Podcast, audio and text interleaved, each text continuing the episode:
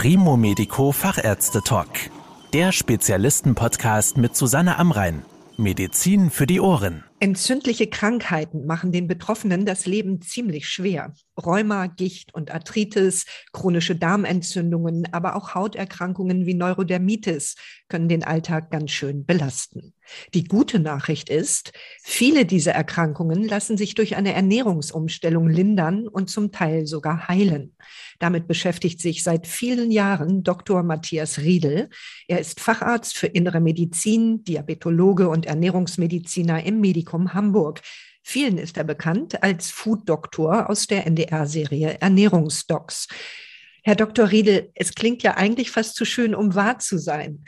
Mit seiner Ernährung könnte man Krankheiten beeinflussen. Wie soll das gehen? Ja, das ist so schön und es ist auch wahr.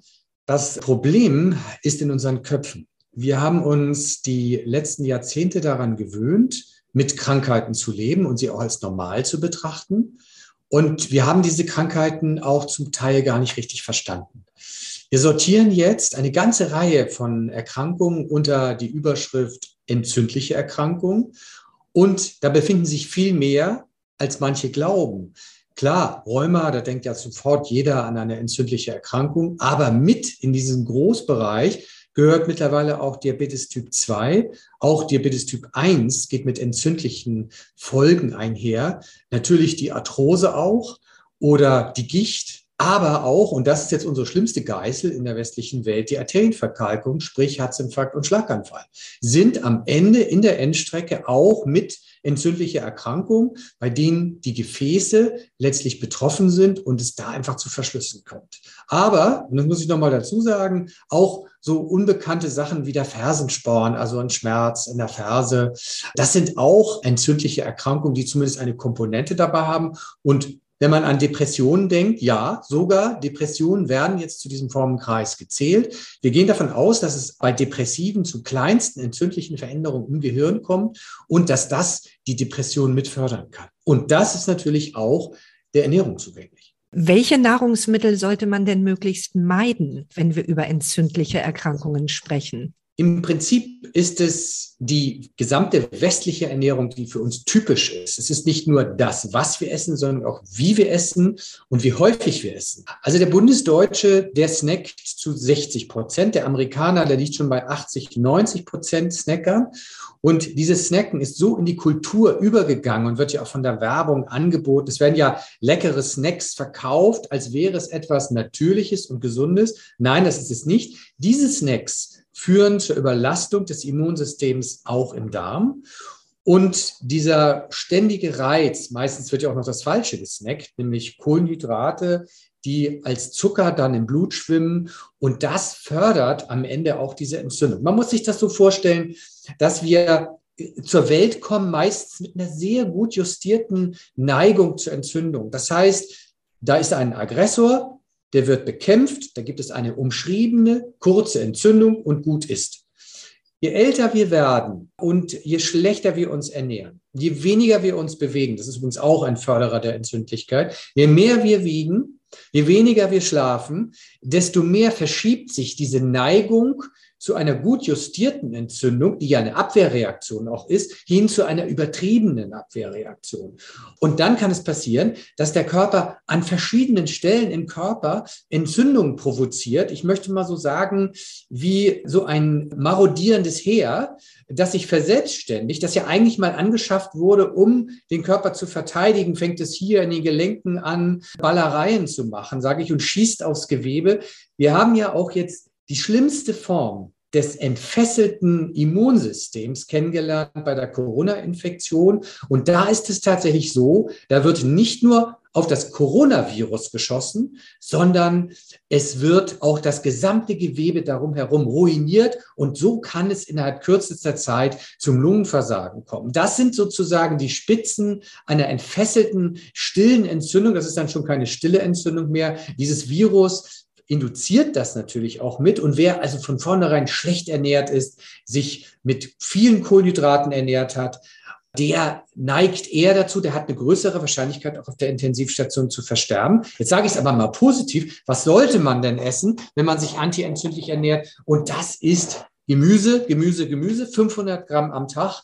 Allen voran Zwiebelgewächse, da gehört der Knoblauch dazu, äh, Frühlingszwiebeln, Zwiebeln überhaupt, aber auch Kohlgemüse, Linsen haben ein antientzündliches Potenzial, aber auch alle Formen von Kräutern sind letztlich auch antientzündlich wirksam.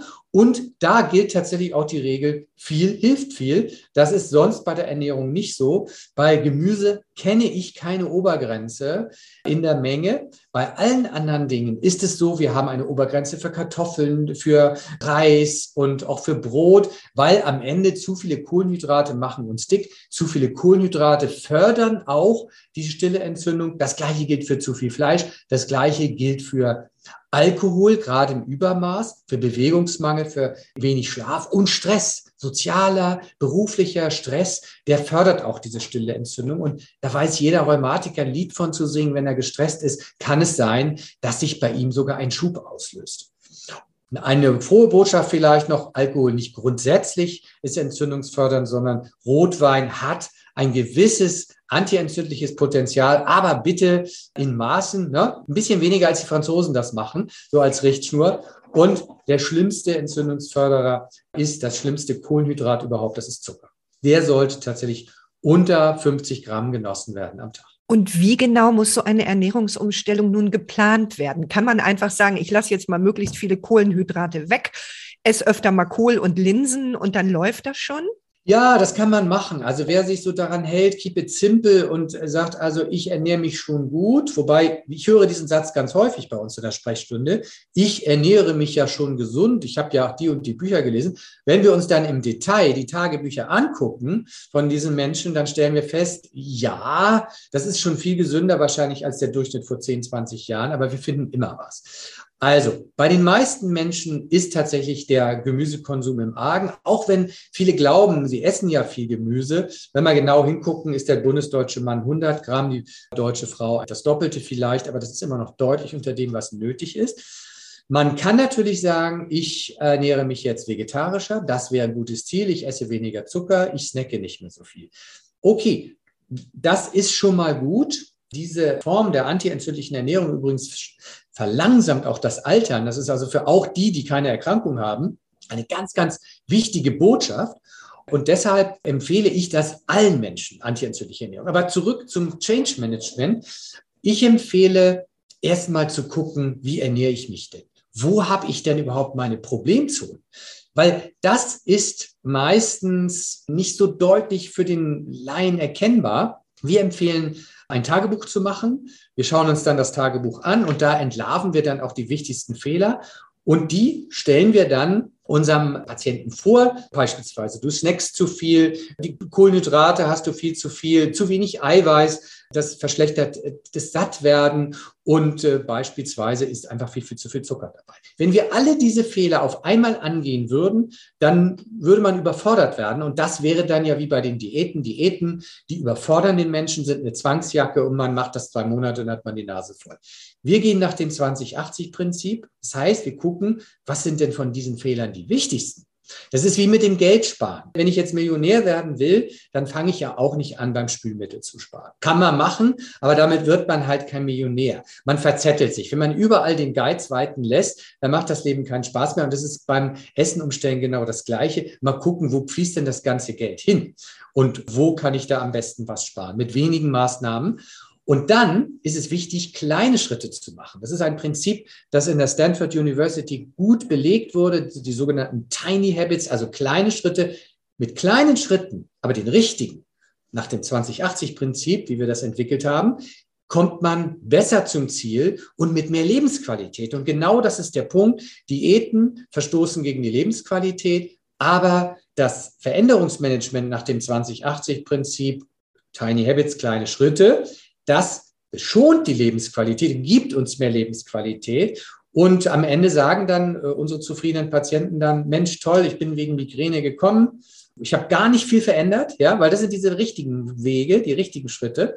Aber nebenbei habe ich auch noch fünf Kilo abgenommen, wollte ich gar nicht, aber schön, ja, weil das wer dann sozusagen auf die gesündere Ernährung, wir nennen das artgerechte Ernährung, umstellt, der hat viele, viele Vorteile davon. Der ist auch körperlich und geistig fitter. Wir setzen das eben auch beim Olympiastützpunkt ein, bei unseren Olympiathleten. Die sind dann einfach medaillentauglicher.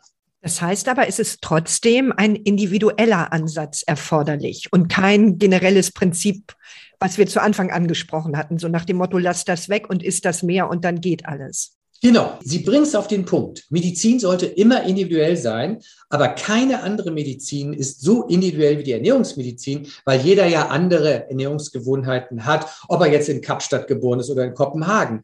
Und dann ist der Weg auch ein individueller und jeder macht dann auch wiederum andere Fehler und hat andere Vorlieben, an denen er richtig festhält. Und wenn er sagt, das ist jetzt eine Vorliebe, bitte, da lasse ich nicht von, bitte, dann bleibt das so. Wir haben noch viel anderes zu verbessern. Es ist immer ein individueller Weg. Da haben Sie recht.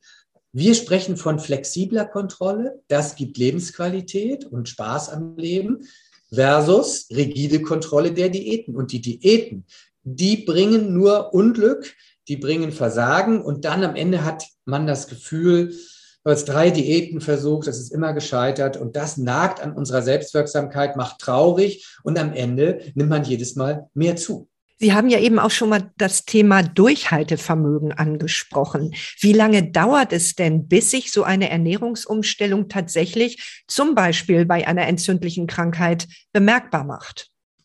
Die Ernährungstherapie greift manchmal nach ein bis zwei Wochen, aber in der Tat ist der Effekt der antientzündlichen Therapie ein Effekt, der mehr Zeit braucht. Da müssten wir schon mit zwei bis sechs Monaten rechnen, weil es auch zu Verschiebungen von dem Fettgleichgewicht im Körper kommt.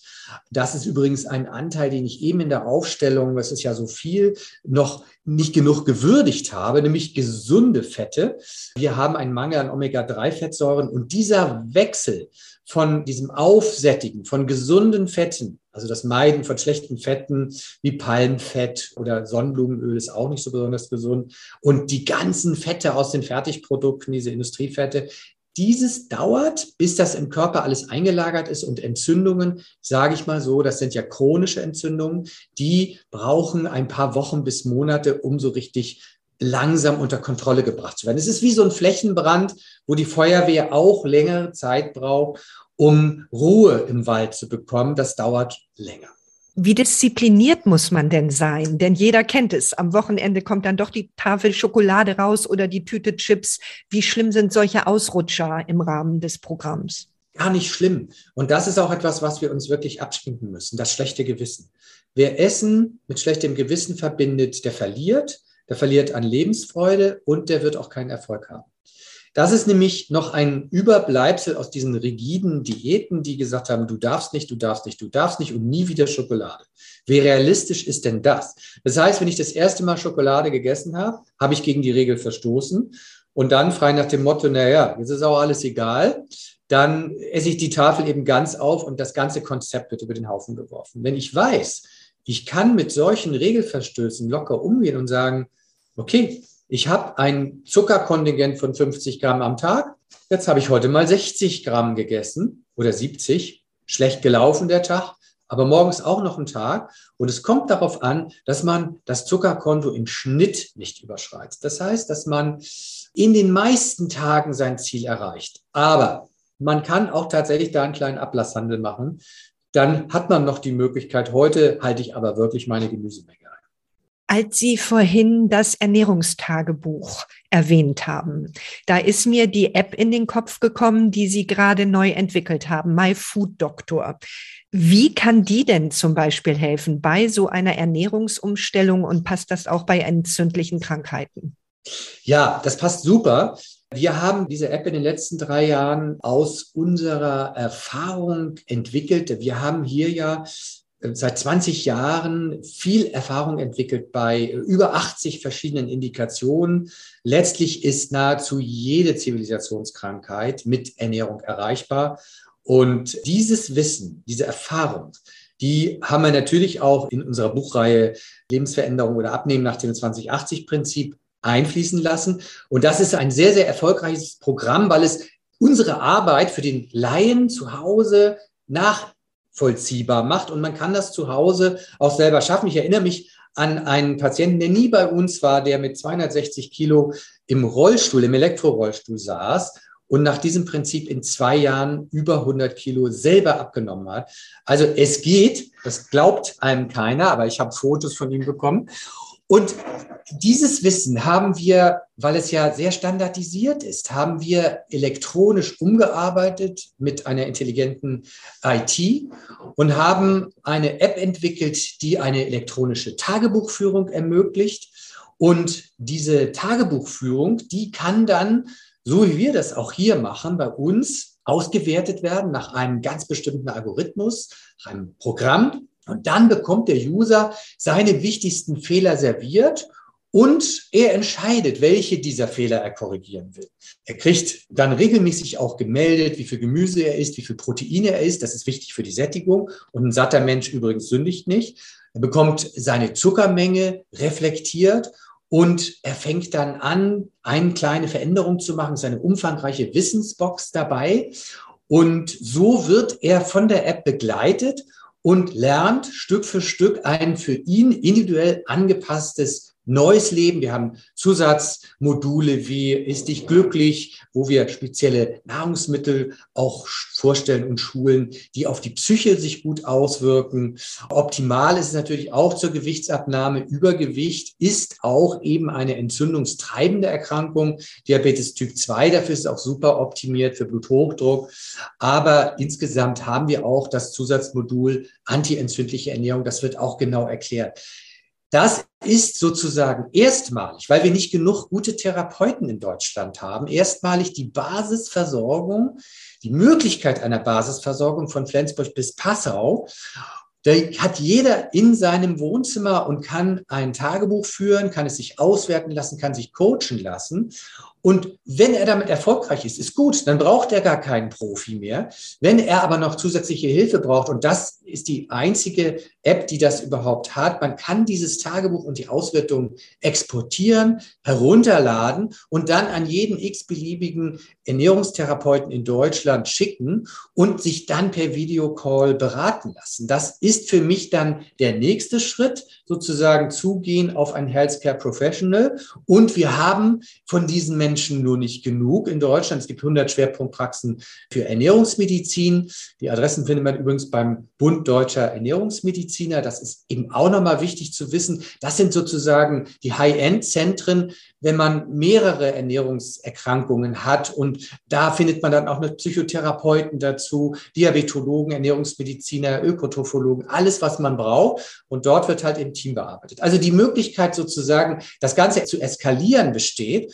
Und wir sind also wirklich nach so langer Entwicklungszeit von drei Jahren immer noch die erste richtige Ernährungstherapie-App, die rein elektronisch funktioniert und, und das ist auch was Besonderes, den Übergang halt zum Profi ermöglicht. Und damit ist das, ich habe mich mit diesem Thema sehr, sehr genau beschäftigt. Ich glaube, dass die elektronische Ernährungstherapie ein Riesenfeld ist und uns die Arbeit erleichtern wird und mehr Menschen die Möglichkeit ermöglicht, professionelle Hilfe zu bekommen. Denn eins muss man sagen, 90 Prozent der Erkrankungen in den deutschen Praxen, und diese Zahl muss man nochmal sagen, weil sie so wichtig ist, 90 Prozent der Erkrankungen in den deutschen Praxen sind verhaltensbedingt und der Großteil dieser verhaltensbedingten Erkrankungen betrifft mittlerweile die Ernährung. Da ist so viel zu tun, dass jeder Hausarzt eigentlich mit mindestens jedem Zweiten über die Ernährung sprechen müsste. Und es ist ganz klar, dass er die Zeit nicht dafür hat, vielleicht auch nicht nötige Erfahrung und auch keine Lust dazu.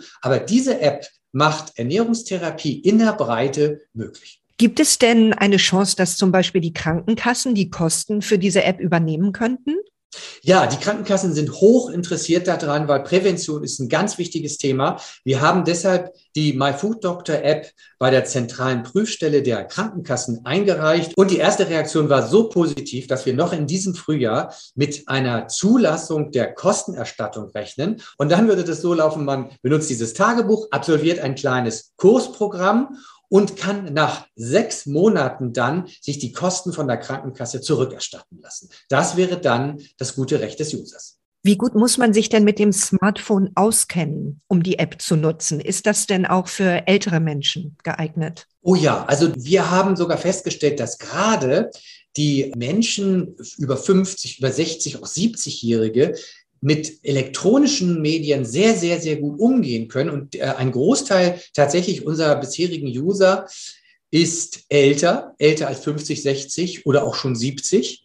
Und da ist das Alter überhaupt kein Problem. Wir haben auch darauf geachtet, dass es für ältere Menschen auch gut benutzbar ist. Und außerdem haben wir einen umfangreichen Support, den kann man jederzeit kontaktieren und kriegt technische Hilfe, aber auch wie sonstige Tipps noch mit dazu. Es wird also keiner allein gelassen. Also man muss kein ITler sein, um die App benutzen zu können. Vielen Dank für Ihren Rat, Herr Dr. Riedel. Ich danke für das Interview, Frau Amrein. Das war der Primo Medico Fachärzte Talk. Danke, dass Sie zugehört haben.